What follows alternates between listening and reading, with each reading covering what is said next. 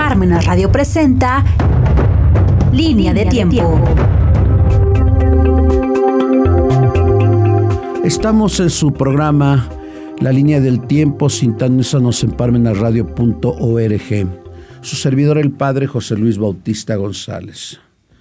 El pasado 31 de octubre, en la conferencia del episcopado mexicano publicó su documento número 157, firmado por el Consejo de la Presidencia de la Conferencia del Episcopado Mexicano, por su excelencia reverendísima Rogelio Cabrera López, arzobispo de Monterrey, presidente de la SEM, Gustavo Rodríguez Vega, arzobispo de Yucatán, vicepresidente de la SEM, Monseñor Ramón Castro Castro, obispo de Cuernavaca, secretario general de la SEM, Monseñor Jorge Alberto Cavazos Arispe, arzobispo de San Luis Potosí, tesorero general de la SEM, y por los vocales Jaime Calderón Calderón, obispo de Tapachula, y Enrique Díaz Díaz, obispo de Irapuato.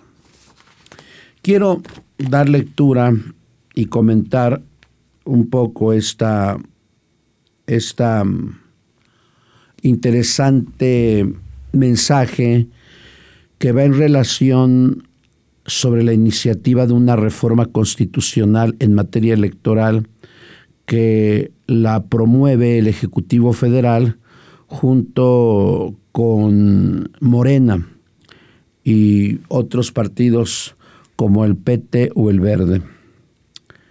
Voy a leer a continuación, viene con un cintillo del Papa Francisco en la Fratelli Tutti y dice, la grandeza política se muestra cuando en momentos difíciles se obra por grandes principios y pensando en el bien común a largo plazo. Aquí puede uno inferir que esta iniciativa del Ejecutivo Federal no es obrada por grandes principios, ni se piensa en el bien común, sino se piensa en, en el bien del partido en el poder. Los obispos católicos de México, representados en la conferencia del episcopado mexicano, expresamos nuevamente nuestro más amplio reconocimiento a la importante labor que realizan en la vida democrática de nuestro país el Instituto Nacional Electoral, el INE y el correspondiente Tribunal Electoral del Poder Judicial de la Federación, el TPJF. Se trata de una institución ciudadana que ha madurado gracias a su autonomía de los poderes políticos y en estrecha relación con la ciudadanía y la pluralidad de los partidos políticos. Ha permitido durante los últimos 25 años la realización de procesos electorales generales o locales justos, equitativos, abiertos, transparentes y confiables, de forma legal y pacífica para la renovación de los cargos de elección popular el INE y el Tribunal Electoral del Poder Judicial de la Federación hoy son el resultado de la lucha y compromiso de miles de mexicanos de la sociedad civil y de todos los signos partidistas quienes lograron abrir caminos para la democracia real de México. Desde su fundación, el principal fruto fue que el gobierno dejó de ser juez y parte en los comicios electorales y comenzó la transición a la democracia con alternancia en las tareas de gobierno a nivel local y federal, dando paso a gobiernos de distintas opciones políticas, ya sea en los congresos de los estados, en las gubernaturas y municipios de los mismos junto a la alternancia en el Poder Ejecutivo Federal y el Congreso Legislativo en su conjunto. Y esto es cierto, el problema, como yo le he dicho en repetidas ocasiones en este, en este programa de radio, lo he dicho en repetidas ocasiones, el grave problema es que no tenemos memoria histórica. Si ustedes recuerdan, el antiguo partido en el poder, que fue el PRI, del 29, cuando se fundó, permaneció hasta el año 2000, toda la corrupción que había, porque el gobierno era juez y parte, y la Secretaría de Gobernación es la que manejaba, manipulaba las cifras. ¿Quién no recuerda las, los carruseles? ¿Quién no recuerda las urnas embarazadas? ¿Quién no recuerda tantas y tantas tropelías que se cometieron en el pasado y que le costó la vida a miles? Si ustedes, por ejemplo, leen este libro de eh, tragicomedia mexicana de editorial Porrúa, eh, no recuerdo el autor, ustedes verán él cómo lo, lo pinta, lo ilustra, aparte es, poeta, y le llama tragicomedia mexicana porque podemos hablar de una trágico México en corrupción, pero tan cómico.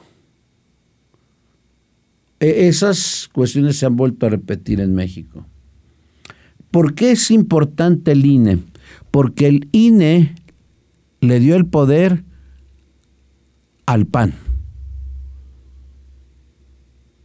El INE le dio el poder otra vez al PRI y el INE le dio el poder a Morena.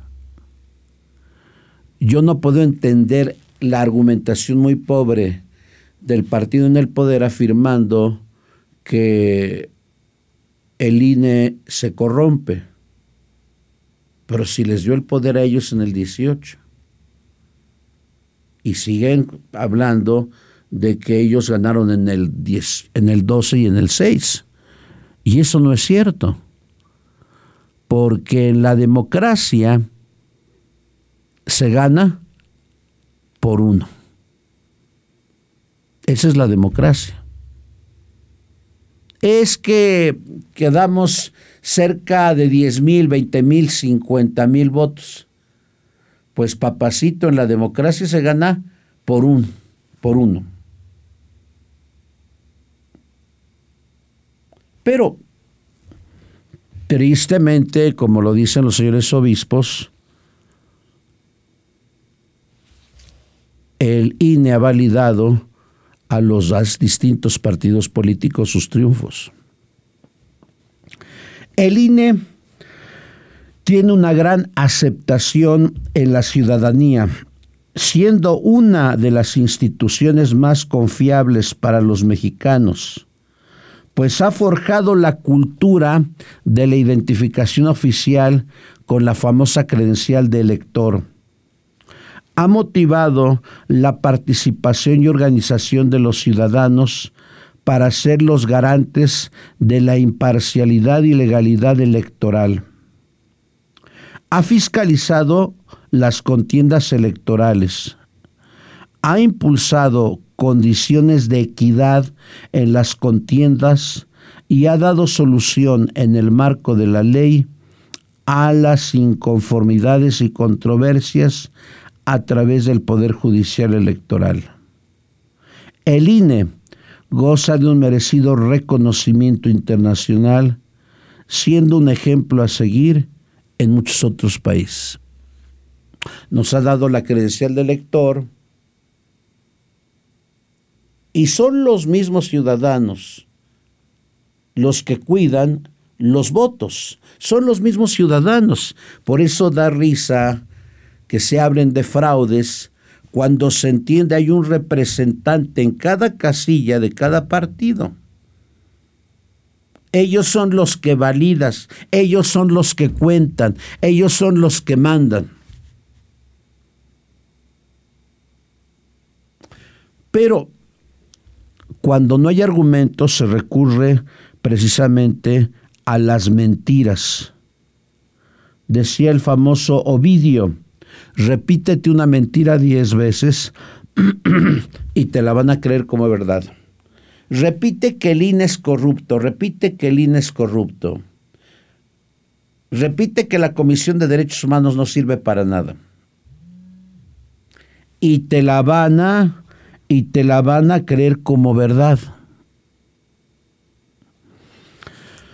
Todas las instituciones y las leyes son perfectibles. Todo proceso puede siempre mejorar, como de hecho ha venido sucediendo con el Instituto Federal Electoral de la primera etapa y el Instituto Nacional Electoral de la segunda etapa. Desde Wolbenberg, después pasó Carlos y actualmente Lorenzo que a mí se me hace han sido hombres honorables, hombres apartidistas. Sin embargo, dicen los señores obispos, expresamos nuestra franca preocupación, al igual que muchos ciudadanos e instituciones de la sociedad civil y de los mismos organizaciones políticas por el impulso que se da a una reforma constitucional en materia electoral por iniciativa del Ejecutivo Federal que está en proceso en la Cámara de Diputados y que por su orientación y motivos es claramente regresiva. Queremos regresar al pasado, queremos que el gobierno sea juez y parte, como pasa en la Corte, que tristemente los ministros que ha nombrado el actual Ejecutivo Federal son afines a él. Como pasó con esta Rosa Ibarra, presidenta actual de los derechos humanos, que es proclive al Ejecutivo Federal.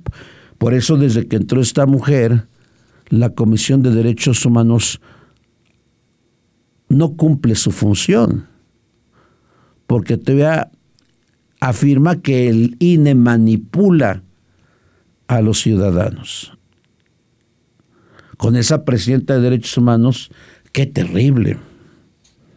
Por eso los obispos dicen, es una clara regresión, más aún, constituye un agravio a la vida democrática del país. Es un retroceso, es un agravio,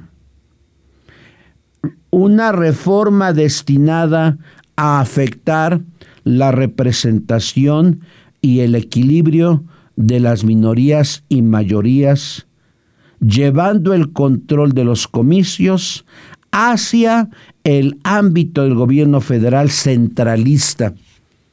Ya no tenemos un gobierno democrático, ya no tenemos un gobierno republicano, no, tenemos un gobierno centralista Recuerden el tiempo del PRI.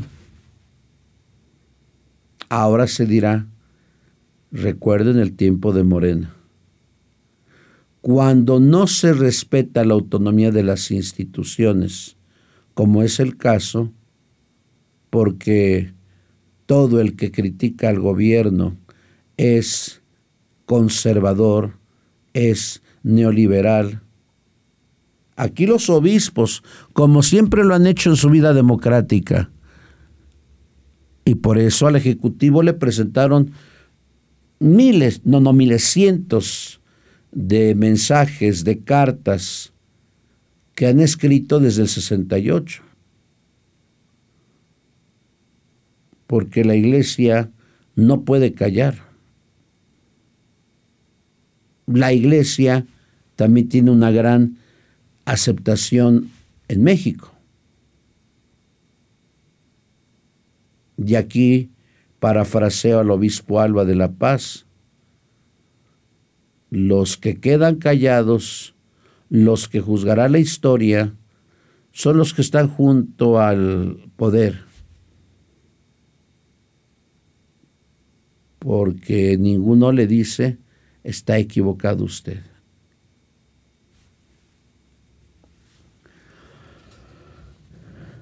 Es una reforma destinada a afectar la representación y el equilibrio de las minorías y mayorías, llevando el control de los comicios hacia el ámbito del gobierno federal centralista, afectando su gestión presupuestal, como pasa actualmente que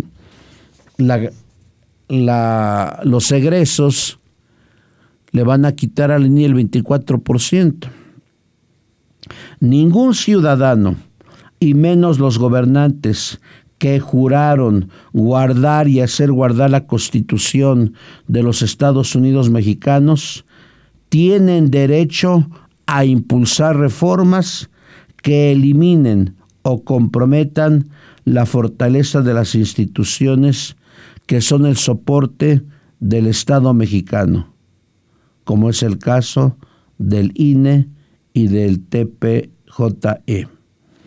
Pues hicieron guardar la constitución, pero ahí tenemos a esta Rosario Ibarra, que en sus estatutos de derechos humanos no pueden meterse en comicios electorales y la mujer ya se metió. Pero ciertamente a muchos les vale la constitución. Por eso llegan a decir que no me diga que la ley es la ley. La ley se la pasan por el arco del triunfo, como lo hemos visto. Y quien se atreva a pensar distinto, hasta hay que echarle al SAT y hay que investigarlo. Por tanto, unimos nuestras voces como pastores de la Iglesia Católica en México desde el ejercicio de nuestro compromiso con el bien común que es un derecho propio y con millones de ciudadanos que piden detener el intento de minar estas dos instituciones a través de reformar la ley constitucional. Exhortamos respetuosamente al Poder Ejecutivo y Legislativo a que asuma su responsabilidad con la historia y con las futuras generaciones, haciendo un lado intereses ideológicamente particulares e inapropiados para el bien común en un Estado de derecho democrático como es México. Es decir, el Poder Ejecutivo y el Poder Legislativo tienen la responsabilidad con la historia y con las futuras generaciones. Claro, ya lo decía Sir Winston Churchill, un verdadero estadista. En México, pues no hemos tenido estadistas más que don Porfirio Díaz, diría yo, que pensaba en las futuras generaciones. Decía Winston Churchill, los políticos piensan en las próximas elecciones. Como está pasando en México, las corcholatas se mueven, no ha pasado ni el 22, los comicios son dentro de un año y medio, no un año, nueve meses, no les importan los asesinatos, no les importa la corrupción, no les importa Bavispe, no les importan los feminicidios que se han incrementado. Más de 15 mil mujeres se han matado en, 48, en los 48 últimos meses. Llegan a matar 60, 70, 80, 90 por día. ¿A quién le importa eso? No. los que quieren ser presidentes de la República, les importan los muertos, les importa la ciudadanía, para nada. Porque así actúan los políticos. Los políticos actúan pensando en las próximas elecciones. ¿Cuánto poder tendré y cuánto dinero tendré?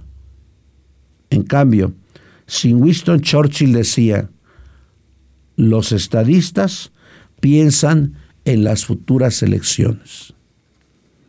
Y ahí están los nombres de los estadistas a nivel mundial.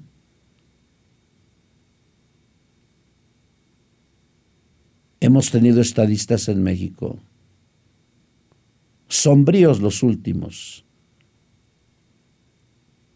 porque parecen aves de rapiña. La historia va a juzgar. Lástima que el juicio de la historia no es jurídico, porque la historia no puede meter a la cárcel a nadie.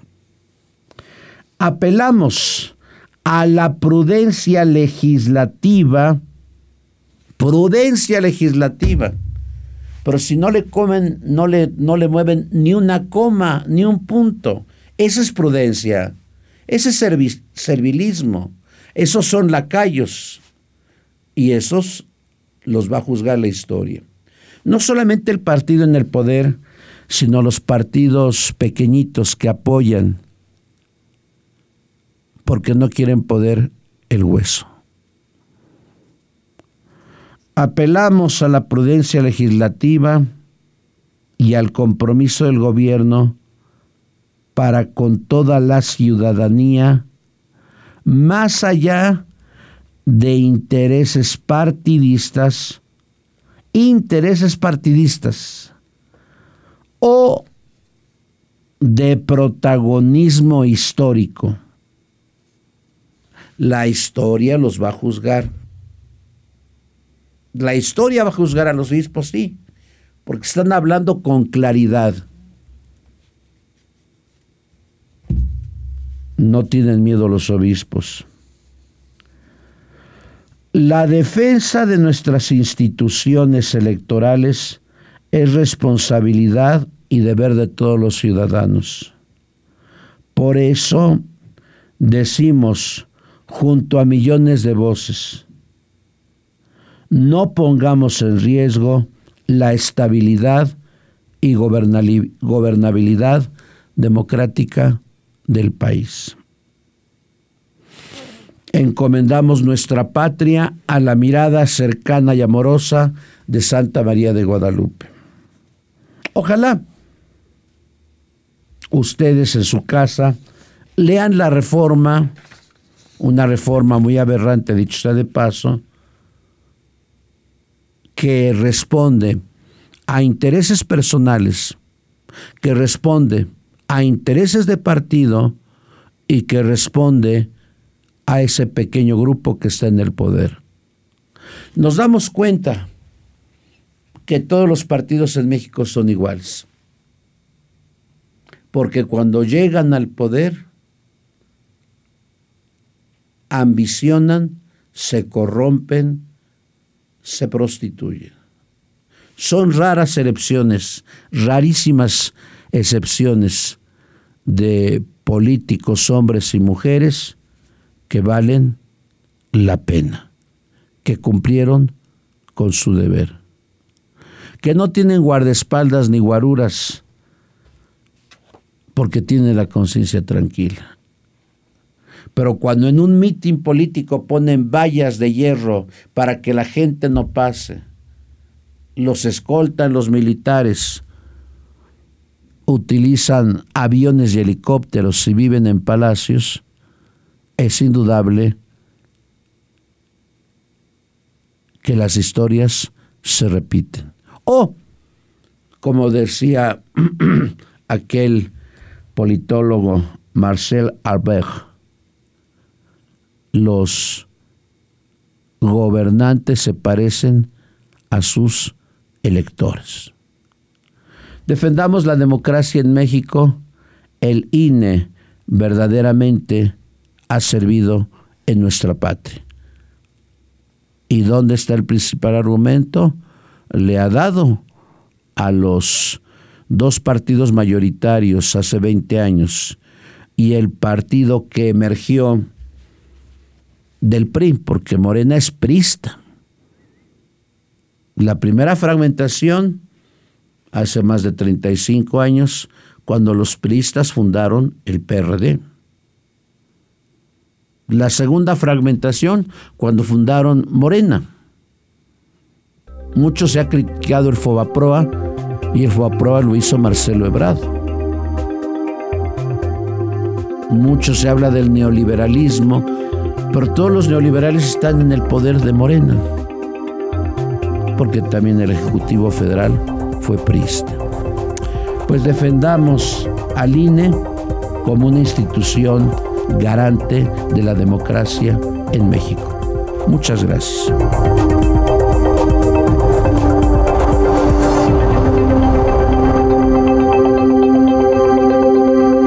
Parmenas Radio presentó Línea, de, tiempo.